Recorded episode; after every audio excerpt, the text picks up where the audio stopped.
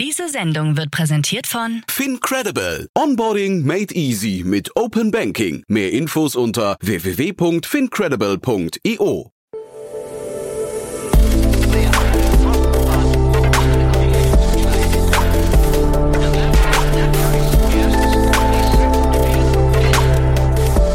Startup Insider Daily. Interview. Herzlich willkommen zu Startup Insider Daily. Mein Name ist Jan Thomas und heute mal wieder ein richtig cooles Gespräch. Also nicht, dass die anderen Gespräche hier irgendwie nicht cool werden, aber das Gespräch heute hat mir besonders viel Spaß gemacht, denn ich spreche mit Alexander Blei, Co-Gründer und CEO von Suits, ein Unternehmen, Ihr werdet gleich nochmal hören, woher das Wortspiel kommt, aber es geht um Robotik, es geht um Nähroboter und wir reden aber auch gleich sehr viel darüber, wie sich vielleicht die Kontinentalplatten der Produktionsbereich im vor allem Fashion-Bereich oder in anderen naheliegenden Märkten verändern könnten. Alexander wird gleich sprechen von Faserverbundwerkstoffen. Hatte ich so nicht parat den Begriff, aber ich glaube, darum geht's im Grunde. Wir reden aber, wie gesagt, über Robotik und AI und es ist ein sehr, sehr cooles Thema vor dem Hintergrund einer Finanzierungsrunde. Aber bevor ich jetzt zu viel verrate, hier kommt Alexander Blei, Co-Founder und CEO von Suits. Werbung. Hi, hier ist Nina aus dem Content-Team von Startup Insider. Vielleicht hast du es ja schon gehört, wir haben endlich neben unserem Hauptkanal Startup Insider nun auch separate Kanäle für unsere verschiedenen Formate eingerichtet. Wenn du zum Beispiel nur unser tägliches Nachrichtenupdate Startup News hören möchtest, kannst du ab jetzt ausschließlich den Startup News Kanal abonnieren. Gleiches gilt für Investments und Exits, Startup Spotlight und alle anderen Formate, die zukünftig kommen werden. Die volle Ladung Startup Insider, also alle Formate, gibt es natürlich weiterhin hier auf dem Hauptkanal. Also, um die einzelnen Kanäle zu abonnieren, besuche jetzt startupinsider.de/slash insider. Wir sehen uns auf deinem Lieblingskanal. Startup Insider Daily.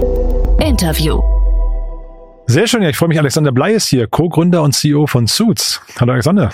Ja, vielen lieben Dank, Jan. Ähm, danke für die Einladung. Toll, dass wir sprechen. Ähm, ja, ich weiß gar nicht, ähm, kann man sagen, ihr disruptiert die Sweatshops? ja, das kann man, das kann man im Prinzip sagen. Also ähm, wir entwickeln Software für Roboter, ähm, um dem beizubringen, wie man zum Beispiel Textilien verarbeitet. Und da ist eben auch natürlich eine eine mega interessante Anwendung, die die Kleidungsproduktion genau. Ja, ich finde das ja äh, total spannend. Wir haben ja im Rahmen von AI gerade die ganze Zeit diese Diskussion, dass da möglicherweise AI Arbeitsplätze, so repetitive Arbeiten übernimmt. Gleiche gilt ja auch für den Roboter, Robotikbereich. Ne? Ähm, wie schaust du da drauf? Also wäre ja eigentlich total cool, wenn man jetzt mal so an diese Sweatshops-Bilder, die man so alle, die wir alle im Kopf haben, denkt, wenn das quasi so nach und nach vielleicht irgendwie der Vergangenheit angehören würde. Ja, definitiv. Ähm, unsere Kunden sagen uns, ähm, sie, sie haben keine Leute, sie haben keine Mitarbeiter, die, ähm, die, die sie anstellen können, die diesen, diesen Job machen, teilweise eben auch ähm, wiederkehrende, wiederkehrende Arbeiten, wie du es gerade gesagt hast. Und ähm, da ist der Roboter für, für viele viele unserer Kunden die einzige Möglichkeit, um überhaupt noch hier vor Ort zu produzieren. Mhm. Vielleicht mal ganz kurz die Brücke zu eurem Namen. Der Firmenname ähm, ist ja ein ganz, ganz lustiges Wortspiel eigentlich, ne? Genau. Ähm, also unser Firmenname ist Suits und ist im Prinzip ein Wortspiel aus dem, aus dem Englischen to sew, also dem Nähen und dem Anzug, dem Suit. Und ähm, das zielt eben auf unsere große Vision ab. Wir wollen ähm, Steuerungssoftware für Roboter entwickeln, um die Kleidungsproduktion langfristig zu automatisieren. Und auf dem Weg dahin bedienen wir aktuell noch ein paar andere Märkte und ähm, ja, sind jetzt happy, dass wir durch das, durch das Closing unserer Runde die, die nächsten Schritte einleiten können. Über das Closing sprechen wir natürlich gleich noch im Detail, aber äh, vielleicht mal vor die Frage, wie seid ihr überhaupt darauf gekommen, diesen Markt anzugehen? Ja, genau. Also eine meiner Mitgründer und ich, ähm, wir kommen aus dem Bereich Faserverbundwerkstoffe und ähm, wenn du jetzt zum Beispiel an ein High-Performance-Bauteil ähm, in der Luft- und Raumfahrt denkst, ähm, das wird aus Faserverbundwerkstoffen hergestellt und um ein, so ein Bauteil auszulegen, ähm, braucht es sehr komplexe Simulationsmodelle und mit denen haben wir uns an, in unserer Zeit hier an der TU München ähm, sehr, sehr intensiv ähm, uns damit beschäftigt. Und äh, basierend auf diesen Simulationsmodellen konnten wir eine Methode finden, um mit Hilfe von, von, von AI, von künstlicher Intelligenz, ähm, ja, extrem viele Datenpunkte für Roboter zu erzeugen, um denen dann beizubringen, okay, wo muss ich an welchem Punkt greifen? Und ähm, Fashionproduktion ist ein Anwendungsfall und unser großer Nordstern, aber im Prinzip, du kannst die Technologie einsetzen, um ähm, Kabelbäume zu legen, weil auch Kabel verhalten sich, ähm, sind verformbar, verhalten sich unvorhersehbar. Du kannst Fahrzeugsitzbezüge herstellen. Du kannst einfach viele industrielle Prozesse automatisieren, die bis heute nicht automatisierbar sind. Und ähm, ja, so sind wir ange angetreten, haben hier natürlich in München auch mit der Unternehmertum ähm, viel, ähm, viel, viel Austausch gehabt, viel supported und äh, stehen jetzt da ähm, nach, nach guten drei Jahren und genau. Finde ich spannend, dass ein Startup ähm, diesen Weg geht. Ne? Ich hätte jetzt fast gedacht, dass, dass so, solche Entwicklungen kommen eher aus der etablierten Industrie. Ähm, ist das normal, würdest du sagen, dass da so ein junges Team jetzt mit einer dann doch, klingt ja relativ revolutionär, was du da gerade beschreibst, äh, quasi da so einen neuen Markt mit einer neuen Technologie aufräumen könnte? Ja, ähm, das war für, für, für uns am Anfang auch eine extrem harte und steile Lehr Lehrkurve, die wir, die wir wahrscheinlich auch ein bisschen unterschätzt haben. Aber ich glaube, äh, vielen Gründern ist gemeint, wenn man, wenn man alles immer vorher wüsste, dann, dann wird man vielleicht gar nicht anfangen. Das heißt, eine gewisse Blauäugigkeit gehört auch manchmal dazu. Aha. Und ähm, ja, am Ende des Tages ist es, ist es ein sehr komplexes Problem. Es vereint eben auch, auch ähm, ja, die Robotik natürlich, aber auch, wir reden viel über Generative AI ähm, und, ähm, und, und ChatGPT. Prinzip, was der Core unserer Technologie ist, wir, wir erzeugen synthetische Trainingsdaten, also Animationen und trainieren den Roboter in einer, in einer virtuellen Umgebung. Und ähm, das ist wirklich so in der Form für gerade für Textilien einzigartig in der Welt. Und ähm, es war schon am Anfang extrem schwierig, die Technologie, das Produkt und gleichzeitig das Business zu, ähm, zu alignen. Und dementsprechend waren wir auch happy, dass wir da früh Investoren gefunden haben, die uns da an die Hand genommen haben. Das heißt, dieses Alignment, das war die Blauäugigkeit, die du gerade ansprichst, dass man also am Anfang gar nicht wusste, wie viele verschiedene Facetten diese, diese sag mal, Thematik oder euer, euer, eure Aufgabe mit sich bringen? Ja, genau. Du hast halt auf der einen Seite die Technologie, die relativ schnell ähm, zumindest im, im, im Ground Framework ähm, stand. Aber du hast auf der anderen Seite natürlich, wir bringen, wir, wir entwickeln ja leider in Anführungszeichen nicht nur Software. Wir bringen physische Produkte zu unserem Endkunden. Wir liefern zwar eine Software, aber wir liefern auch ein Roboter Roboter mit. Der Roboter ist zwar auf the shelf, das heißt, du kannst ihn kaufen, aber da hängt natürlich auch ein riesen Rattenschwanz dran. Du musst Zertifizierungen schreiben, du musst CE-Konformitäten ausstellen. Generalunternehmerschaften, ähm, Bürgen, Versicherungen ähm, und all das ähm, ähm, war schon äh, war schon ziemlich äh, ziemlich viel auf einen Schlag. Ja. War das von für euch von Anfang an klar, dass ihr den Roboter auch ausliefert? Also war das ähm, Teil, sag mal, oder ist das zwangsläufiger Teil eurer Vision oder hätte man nicht auch sagen können, man trennt das Ganze, man macht nur die Software? Also es war ganz und gar nicht der Plan. Ähm, okay. äh, es war es war so, wir wir auch da vielleicht wieder diese Blauäugigkeit. Wir sind angetreten und haben gesagt, okay, wir können die Software eigentlich direkt an ja produzierende Unternehmen verkaufen, die vielleicht schon einen Roboter haben, vielleicht für eine andere Aufgabe, für, für, für eine Pick-and-Place-Aufgabe, also mhm. irgendwie das Vereinzeln von, von, von Werkstücken oder auch das Palettieren.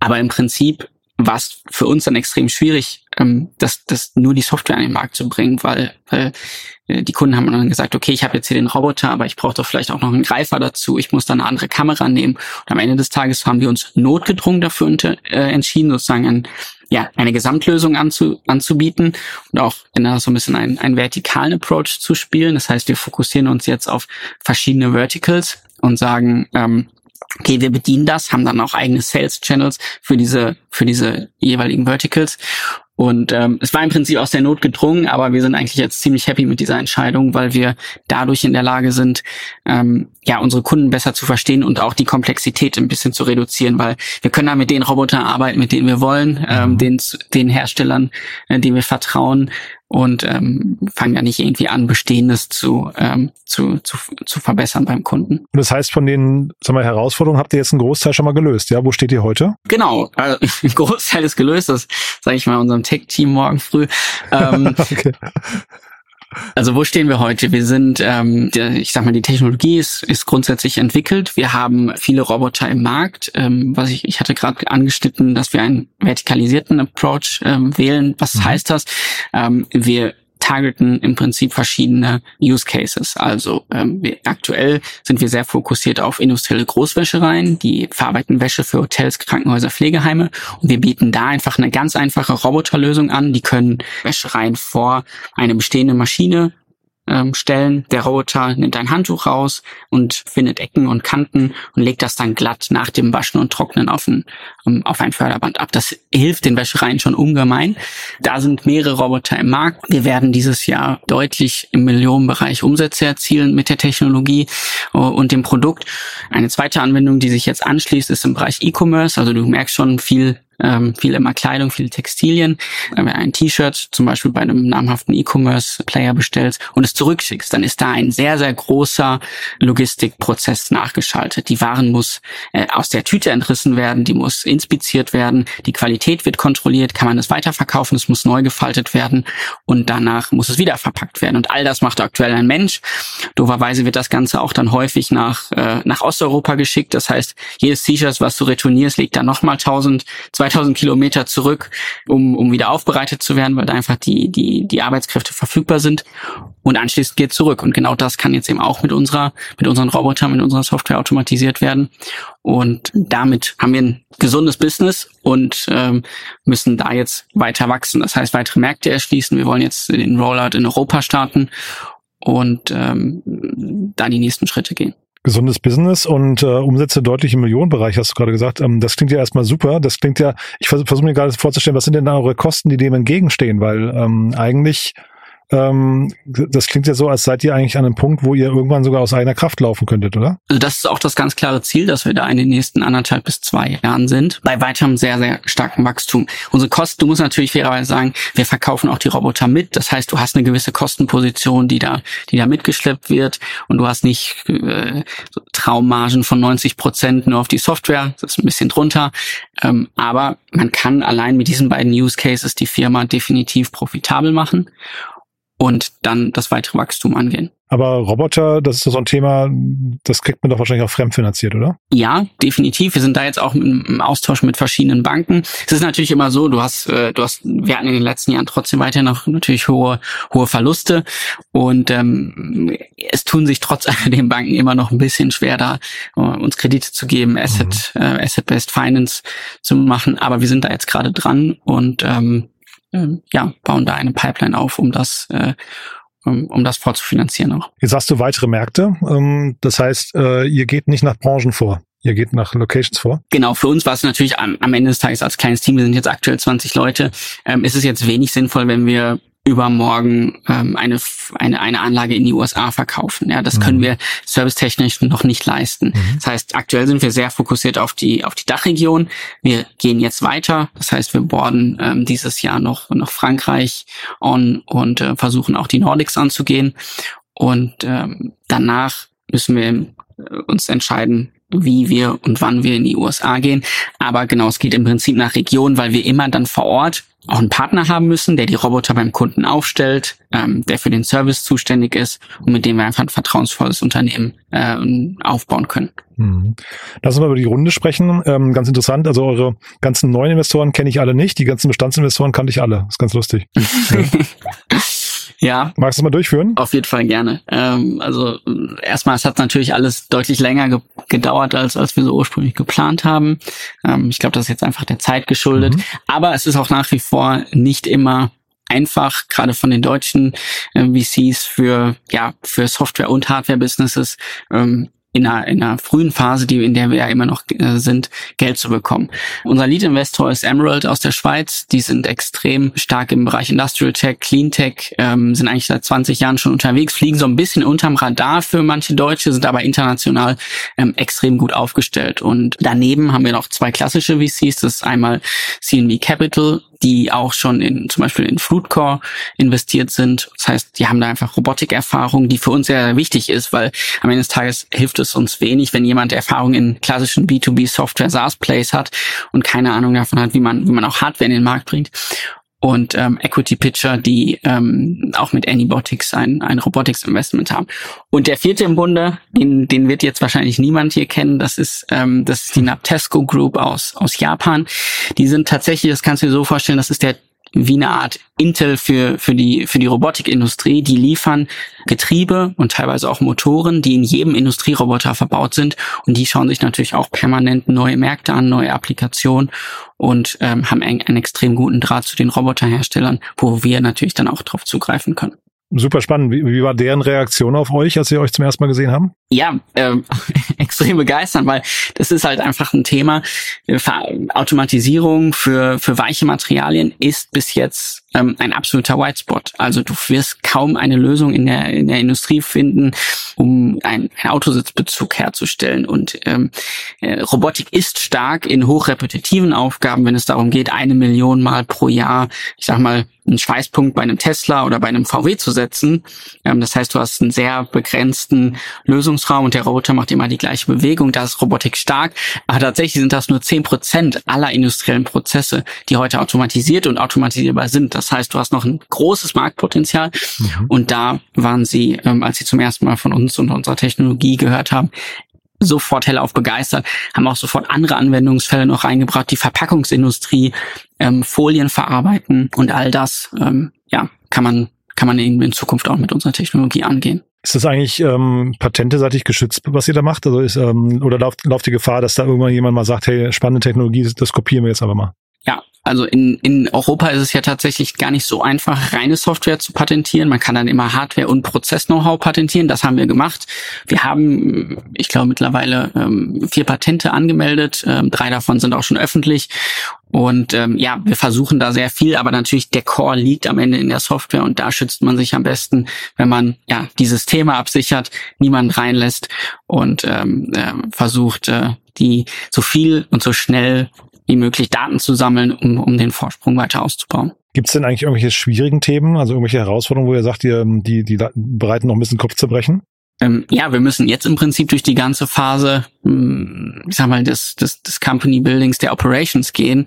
Mhm. Das heißt, wir müssen jetzt anfangen, ähm, Servicetechniker einzustellen. Wir müssen uns um das Thema Einkauf, also Procurement kümmern. Äh, wo können wir zu welchen Konditionen wann einkaufen? Wann werden die Teile geliefert? Und da, ja, haben wir schon Schmerzen, die vielleicht ein ja, normales Startup nicht unbedingt hat, ähm, einen ganzen Prozess dahinter aufbauen, und das wird so die größte Challenge in den nächsten zwölf Monaten werden. Das heißt, so Lieferkettenthemen, die betreffen euch dann auch total, ne? Wie, wie viele, wie viele Roboter wollt ihr eigentlich so bauen in den nächsten zwei Jahren? Ähm, in den nächsten zwei Jahren wollen wir ungefähr 50 Roboter bauen mhm. ähm, und die Lieferketten betreffen uns brutal. Also wir haben ja vor ungefähr drei Jahren gegründet. Genau zur richtigen Zeit, ja. ja. Äh, genau, genau. Dann fing Corona an und das hat uns erstmal extrem auf die, aus der Bahn geworfen. Wir haben überhaupt keine Roboter mehr bekommen, weder für uns zum Prototyping noch zum Testen, ähm, noch zum, zum Verkauf. Das heißt, es war extrem angespannt.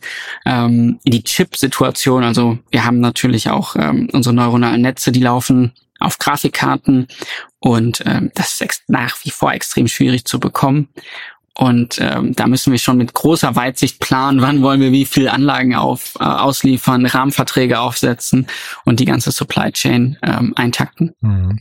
Ich hatte mich gefragt, als ich eure Webseite angeschaut hatte, hatte ich mich gefragt, was, was sind denn so Vertriebswege eigentlich für euch, die funktionieren? Ich hatte Messebilder gesehen, deswegen kam ich drauf. Müsst ihr so klassisch von Messe zu Messe gehen oder kriegt man sowas auch irgendwie, sag mal, über die, die ein bisschen moderneren Wege, irgendwie vielleicht sogar per Zoom-Calls irgendwie äh, zumindest schon mal schon mal äh, den ersten Kontakt hergestellt? Den ersten Kontakt bekommst du hergestellt. Es geht mittlerweile auch wirklich viel über LinkedIn und ein Medium, ein Social Network, was man wirklich nicht schmähen darf, auch gerade in konservativen Branchen, ist nach wie vor Facebook. Mhm. Da kann man Erstkontakte herstellen, da kann man, ich sag mal, den Lead generieren. Aber wenn es dann darum geht, jemanden zu, zu, zu überzeugen, teilweise investieren, ähm, unser, unser bisher größter Kunde hat äh, einen Auftrag bei uns losgelöst, der allein äh, knappe 500.000 Euro Umsatz äh, generiert hat.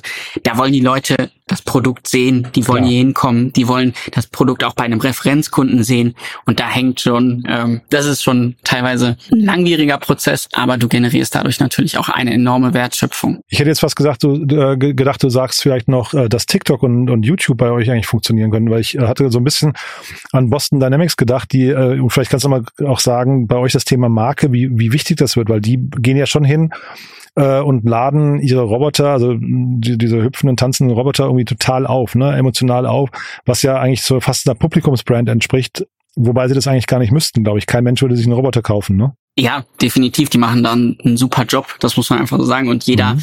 ähm, ich sag mal auch viele Konsumenten kennen jetzt einen Roboter, der in einem Preissegment liegt, den sie wahrscheinlich niemals für ja. zu Hause leisten können. Ja. Ähm, ich glaube, sie machen das auch viel, um, ähm, ich sag mal, als Number One Player in dem Bereich im Kopf zu bleiben. Mhm und ähm, auch tatsächlich viel für Recruiting und, und Talent Acquisition. Aber ist ja sehr clever, ne? Ja. ja, definitiv. Wir können jetzt das Geld einsetzen, um da ein bisschen mehr zu machen. Aktuell war sind wir da ein bisschen auf Sparflamme noch. Ähm, nee, aber, ich will aber also das Thema Marke ist doch wahrscheinlich für euch nach vorne raus schon auch interessant, oder nicht? Ja, definitiv. Also wir wollen eine Marke bilden. Wir, deshalb haben wir uns auch versucht, einen, einen, ja, einen Namen einfallen zu lassen, der ja, im Kopf bleibt, über den man ein bisschen nachdenken muss. Und ähm, ja, vor allem, wenn man ihn das erste Mal liest, muss man drüber nachdenken, wie man ihn wirklich ausspricht. Ne? ja, also, das ist schon, äh, nee, aber ist, der Name ist cool, Logo ist cool, also das, das bin, bin gespannt, wie es da bei euch weitergeht. Ja, ja vielen Dank. Dann nach vorne raus, wenn man, wann, wann sprechen wir uns wieder? Wann passiert die nächste Runde oder die nächste große News? Also wir haben jetzt erstmal einen ganz guten, guten Kapitalstock. Ähm, das heißt, wir müssten wahrscheinlich erst in zwei bis zweieinhalb Jahren wieder ins Fundraising ja, gehen. Am, am Ende des Tages wird sich, äh, ich glaube, die Sache entscheiden, wann wir in die USA gehen wollen. Also, mhm. ähm, weil dafür brauchen wir, werden wir nochmal frisches Geld brauchen. Und ähm, da wird's, da wird's mit dem mit dem eingesammelten Geld äh, ähm, definitiv nicht reichen. Ähm, das heißt, wenn wir jetzt hier die Traction generieren, die wir uns vornehmen in den nächsten zwölf Monaten, dann kann ich mir auch gut vorstellen, ähm, dass wir wieder ins Fundraising gehen ähm, und wir uns dann auch relativ schnell widersprechen. Du dann, aber vielleicht nochmal, weil du es jetzt mit den USA auch gerade ansprichst, ähm, und du hast ja vorhin auch schon Osteuropa gesagt, ähm, im Kontext von den von den Retouren von E-Commerce, äh, von Fashionläden. Wie ist denn dein Blick da drauf oder euer Blick? Ähm, also verändert sich denn jetzt eigentlich durch Robotik und vielleicht dann auch damit verbunden AI, ähm, dass die globale Landscape nochmal ein bisschen, was die, was die Produktionsstätten angeht? Weil das, was ihr jetzt, also wir haben ja gerade von Sweatshops am Anfang gesprochen, ähm, auch die Produktion von, von äh, Kleidung passiert, glaube ich, größtenteils in Asien, zumindest die günstige Produktion das könnte ja jetzt alles wieder zurückwandern nach Deutschland und nach Europa oder USA. Ne? Also verändert sich das dann perspektivisch eurer Meinung nach? Definitiv und es muss sich auch verändern. Also wir bei Suits, wir sind ein extrem internationales Team und wir sind die Letzten, die, die sich gegen die Globalisierung sträuben. Wir sind riesige Fans von ähm, multinationalen Teams, äh, multikulturellen Teams.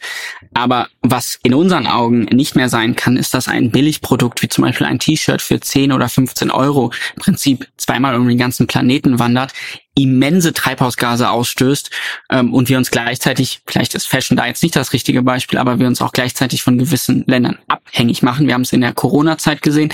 Denk, denk bitte an die, ähm, an die Masken, an die Ärztekittel, all das wird nicht mehr in Europa produziert und wir müssen einfach zusehen, dass wir gewisse Themen äh, wieder lokal produzieren. Und ich meine, jeder kennt den Fachkräftemangel und nicht nur den Fachkräftemangel, sondern den Arbeitskräftemangel.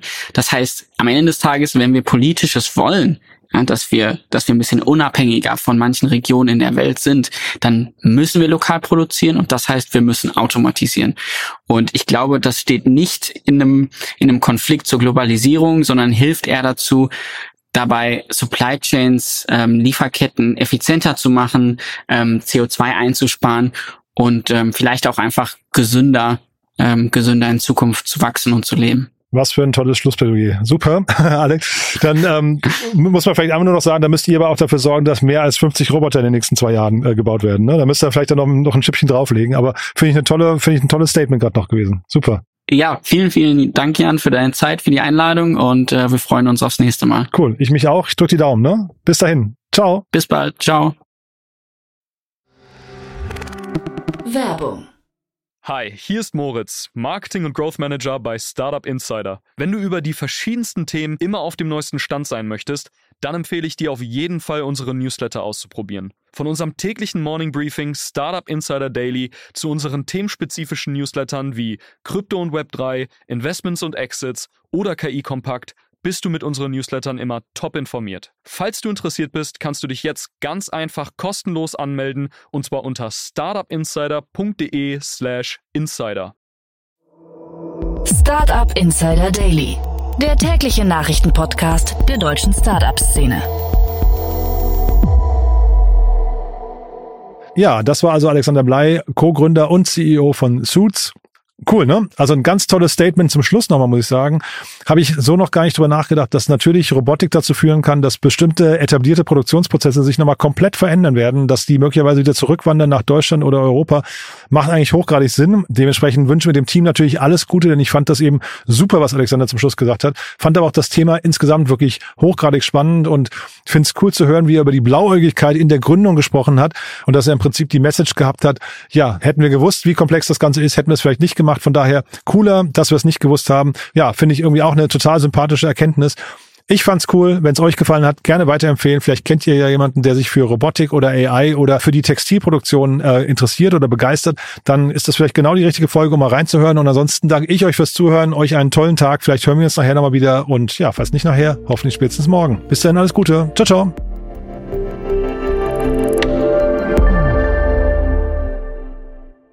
Diese Sendung wurde präsentiert von Fincredible. Onboarding made easy mit Open Banking. Mehr Infos unter www.fincredible.io.